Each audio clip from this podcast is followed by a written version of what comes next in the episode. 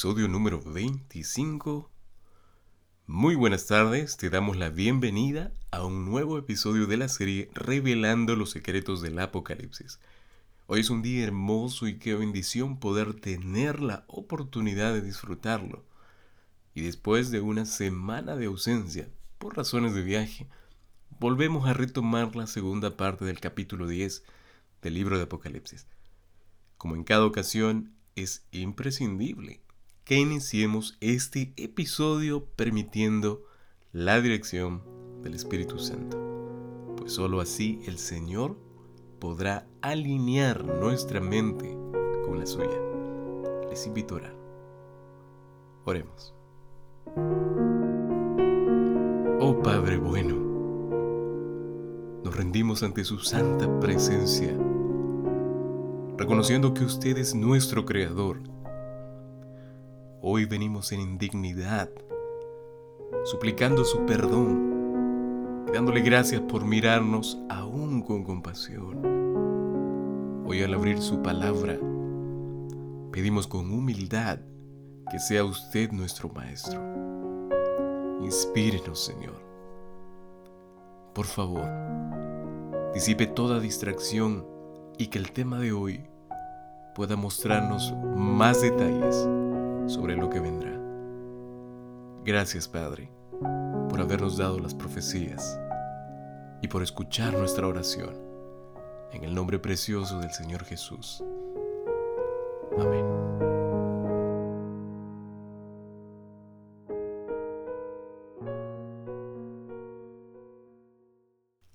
Siguiendo el solemne anuncio del ángel en Apocalipsis capítulo 10, versículos 5 al 7.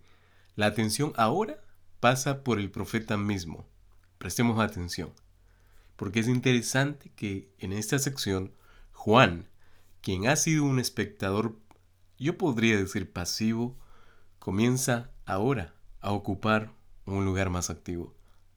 Vamos al texto bíblico de nuestro estudio para hoy. Apocalipsis capítulo 10, versículos 8 al 11, como siempre, la versión de Reina Valera de 1960 es la que estamos utilizando.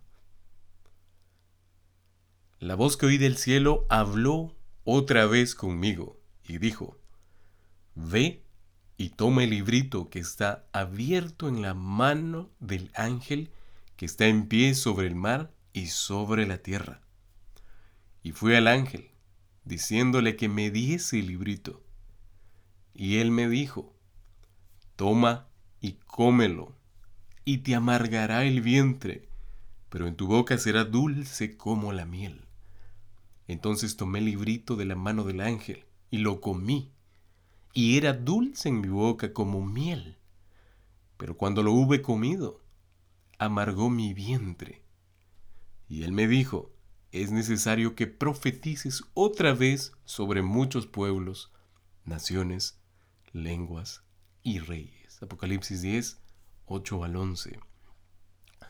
Noten que la misma voz del cielo que ordenó a Juan anteriormente que se guiara el mensaje de los siete truenos en el versículo 4 del mismo capítulo, ahora le instruye a él mismo a tomar el librito de la mano del ángel.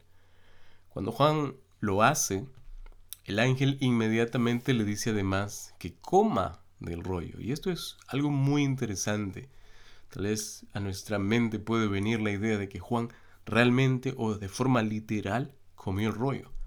Pero vamos a ver lo que la interpretación nos quiere decir. Ahora, antes de que Juan pudiera comunicar el mensaje que Dios le había comisionado a predicar, tenía que asimilarlo completamente. Es que nadie puede replicar un mensaje sin antes haberlo entendido.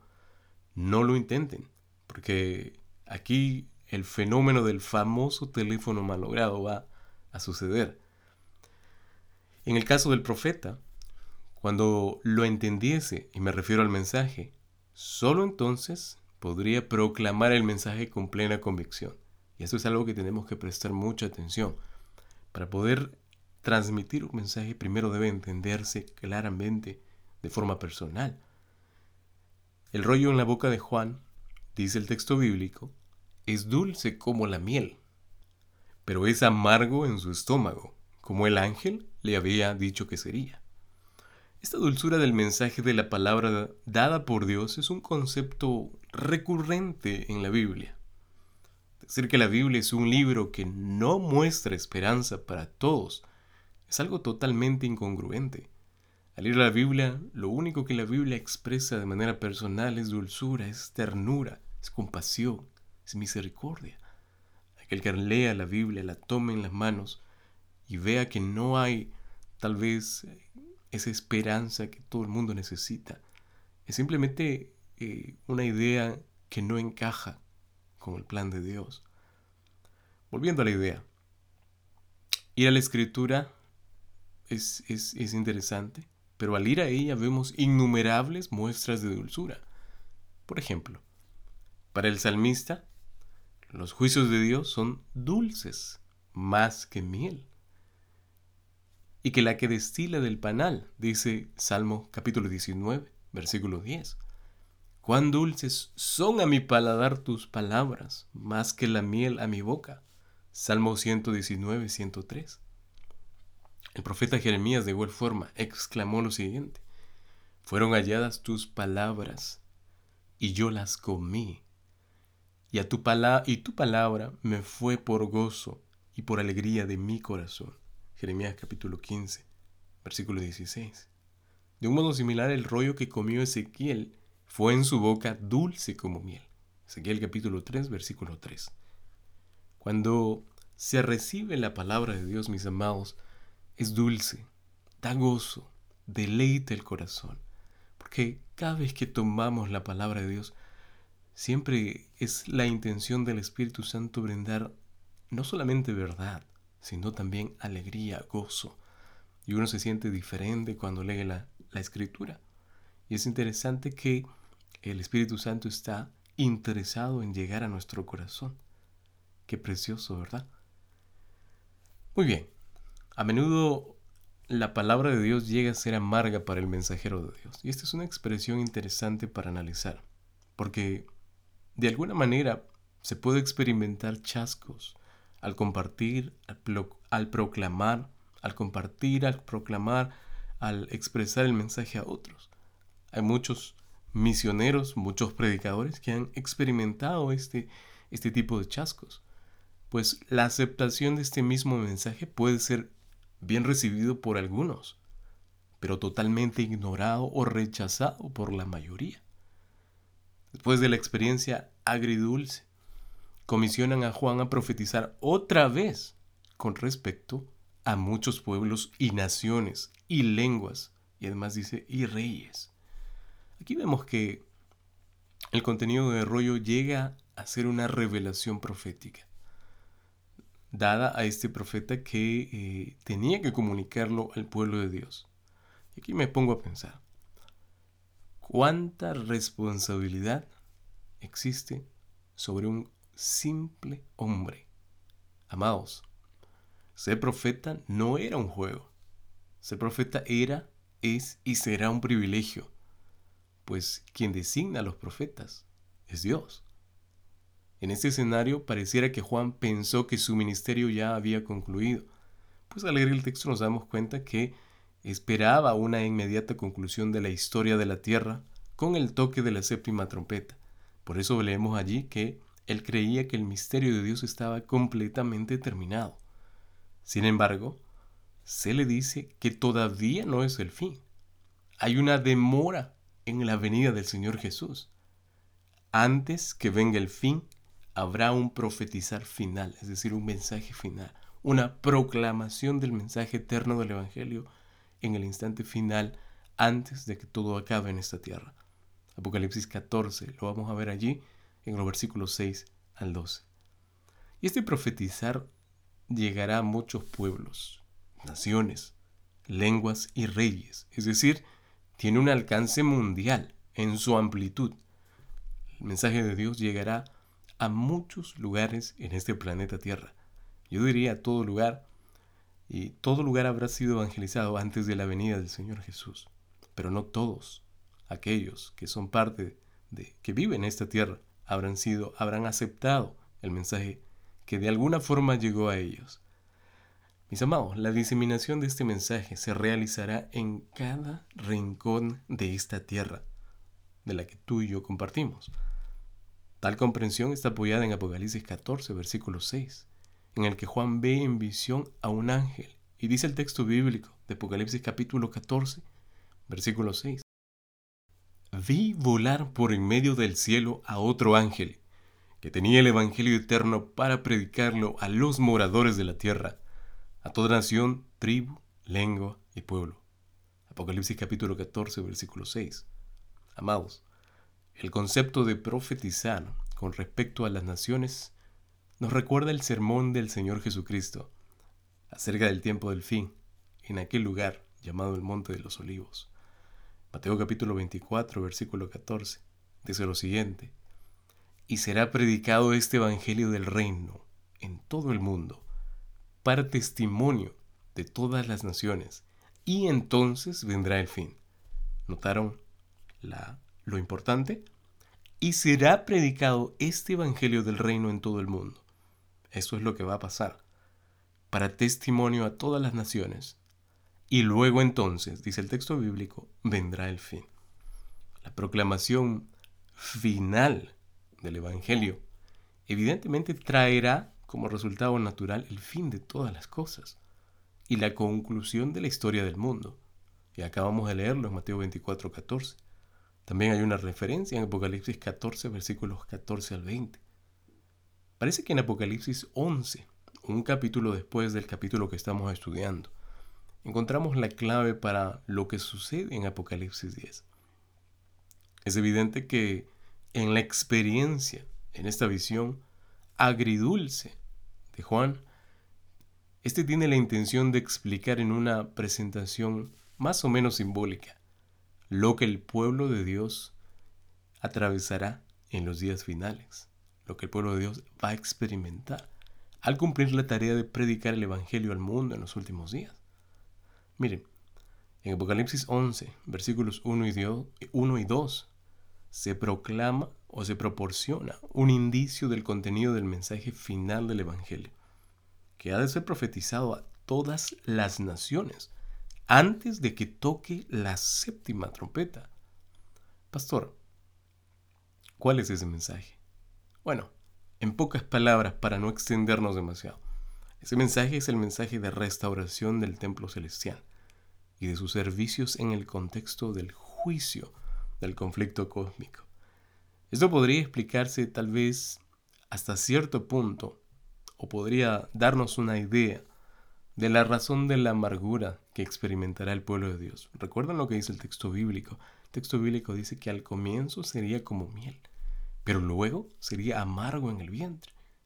Entonces, al ir Apocalipsis 11, versículos 3 al 14, pareciera verse una imagen de la amarga experiencia del pueblo de Dios en la proclamación del mensaje final de este Evangelio, en la presentación simbólica de estos dos personajes que la Biblia los llama los dos testigos, que profetizan, dice aquí, a los que moran sobre la tierra. Versículos capítulo 11, versículo 10. Y luego dice a los que moran en la tierra y a los pueblos y tribus y lenguas y naciones. Versículo 9. La suerte de estos dos testigos pareciera ilustrar la amargura del comer el libro. Al leer la Biblia nos damos cuenta que el libro de Apocalipsis solo nos confirma la idea de que el contenido de este librito tiene que ver con la experiencia del pueblo de Dios en los últimos días. Y yo me pregunto, ¿qué tipo de experiencia es esta? ¿Qué tipo de experiencia será esta que será dura para el pueblo de Dios? Bueno, pues, la cruda realidad es que la iglesia vive en un mundo que es hostil al Evangelio. Eso lo vemos a diario. No necesitamos ir muy lejos para ver el rechazo al Evangelio de la palabra de Dios. Proclamar el mensaje final del Evangelio, mis amados, el pueblo de Dios experimentará la amargura de la hostilidad y aún hasta la persecución. Miren, la hostilidad solo se presenta cuando algo incomoda, cuando algo vulnera esa sensación de confort cuando se expone algo que no se quiere mostrar. En el caso del profeta, hay un sentido de compulsión divina en la tarea dada a éste. ¿Por qué? ¿Por qué dice eso, pastor? Bueno, el texto nos muestra allí que el profeta debe profetizar de nuevo. La profecía se relaciona con muchos pueblos y naciones, y la misión de Juan es volver a predicar. La misión de Juan es poner al descubierto las fuerzas del mundo sobrenatural que están en operación detrás de las actividades que nosotros los hombres realizamos, que todas las naciones realizan. Lo que Juan escribió es simplemente la culminación de todas las profecías previas, porque conduce a la destrucción final del mal, no de todos, sino del mal, y la inauguración de un estado eterno, es decir, de una nueva vida, la cual Dios promete a aquellos que son fieles, aquellos que le entregan la vida a Jesús y le reconocen como su creador, de la nueva vida en la que está depositada nuestra esperanza. De todos aquellos que creemos en Dios, de que creemos en su segunda venida. En esta etapa podemos concluir que Apocalipsis 10 tiene que ver con el tiempo del fin, entre el fin de las profecías de Daniel, por supuesto, y la segunda venida. Este es el periodo en donde el texto bíblico dice que ya no habrá más tiempo. Y cuando la séptima trompeta esté a punto de ser tocada, esto acontecerá. Y este periodo está marcado por la proclamación final del Evangelio eterno, como lo muestra Apocalipsis 12, capítulo, capítulo 12 al capítulo 14. Ese periodo está marcado por la determinación decisiva de Satanás de ganar para sí mismo la lealtad de los habitantes de la tierra, porque este es el objetivo de Satanás, del enemigo de Dios. Ganar la lealtad de, muchos, de muchos de los que habitan en esta tierra y muchos eh, le darán su voluntad, le darán sus deseos, se someterán en otras palabras a Él. Durante este periodo antes del fin, Dios hará por medio de su iglesia un esfuerzo final, mis amados. ¿De qué cosa, pastor? ¿Qué tipo de esfuerzo hará Dios al final? Bueno, el esfuerzo de Dios será de advertir a todos los que moran en la tierra y poder moverlos, llevarlos al arrepentimiento. Porque lo que Dios quiere de nosotros, mis amados, es que nos arrepintamos. Pues escrito está, el Señor no retarda su promesa, según algunos la tienen por tardanza, sino que es paciente para con nosotros, no queriendo que ninguno perezca, sino que todos procedan al arrepentimiento. Mis amados, Dios no quiere que ninguno perezca, no quiere que ninguno se pierda. Él está esperando por ti. Él quiere darte la oportunidad para que tú puedas tener acceso al cielo, puedas salvarte. Sino que Él está esperando, como dice el texto allí, a todos, para que procedan al arrepentimiento. Pero pastor, ¿de qué tengo que arrepentirme? A veces pensamos que no tenemos nada de qué arrepentirnos, que todo lo que hicimos en la vida tal vez tuvo un porqué y tiene sentido. Pero mis amados, la vida solo tiene sentido o cobra ese sentido de real cuando está nuestra vida en Cristo Jesús.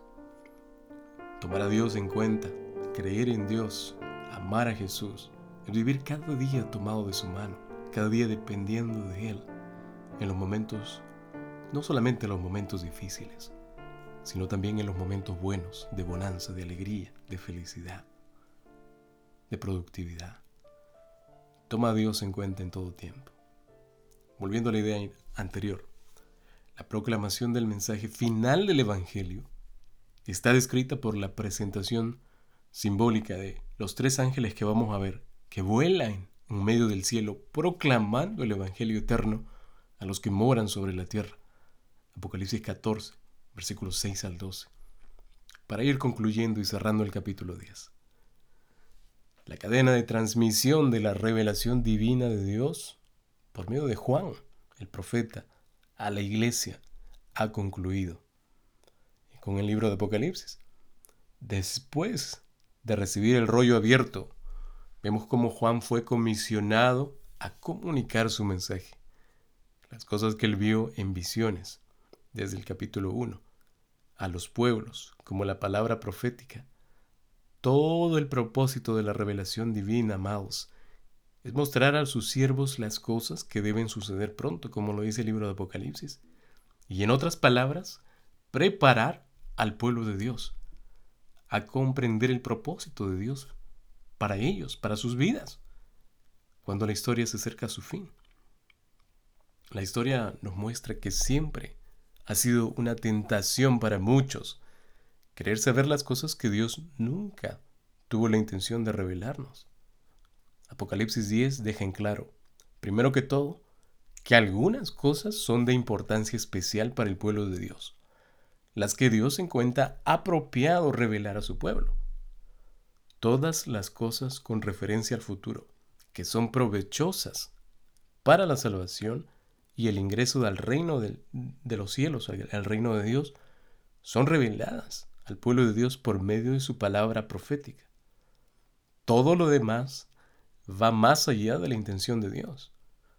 Nosotros los seres humanos somos incapaces, incapaces de adentrarnos en los secretos que Dios ha reservado para sí mismo.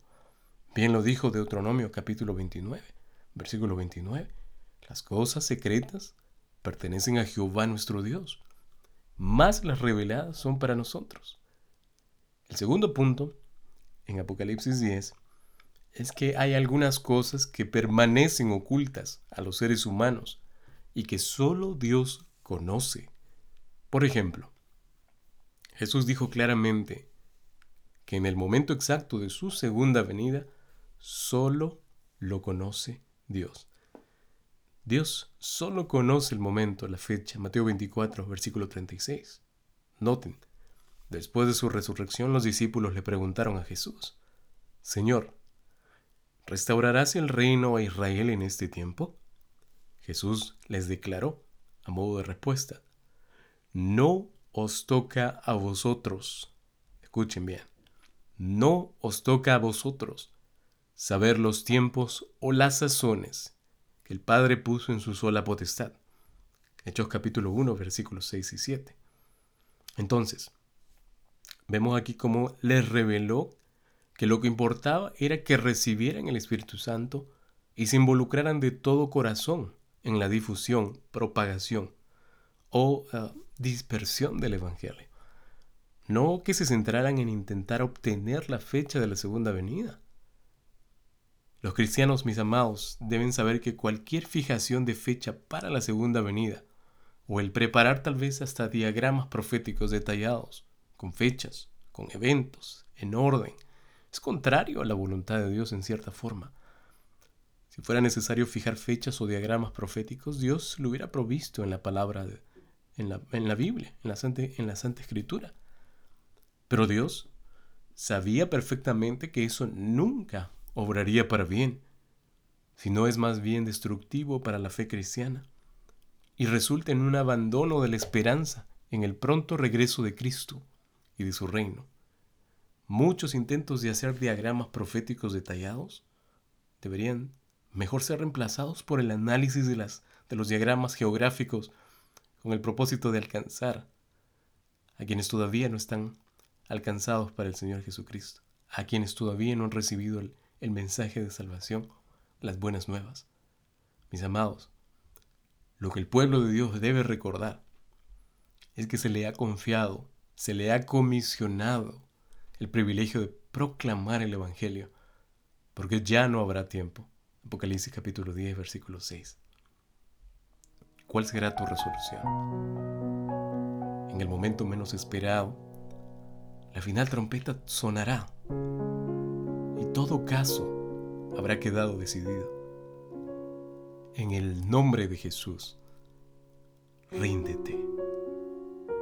No sigas viviendo alejado de Él. Por favor, sé consecuente y no luches más con Él. Dios puede ayudarte a producir el querer como el hacer por su buena voluntad. Me despido recordándote que el Señor está dispuesto a aceptarte como estás, sea cual sea tu pasado. Él te ama y quiere hacer de ti una mejor versión. Dale una oportunidad. allí donde estás, te invito a inclinar tu cabeza y a conversar con Dios. Vamos a orar.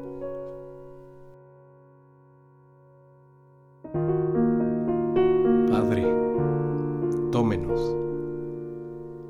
Por nosotros mismos no podemos hacer nada, Señor. Pues solo usted obra los milagros en la vida de quienes voluntariamente lo aceptan. Por eso en esta tarde clamamos a usted para que mueva a decisión a cada persona que está aún en el valle de la duda. No permita, Padre, que se pierdan. Extienda su misericordia, Señor. Por favor, aún hay gente preciosa que necesita de usted. En esta tarde oramos por ellos, pues se lo pedimos en el nombre precioso de Cristo Jesús.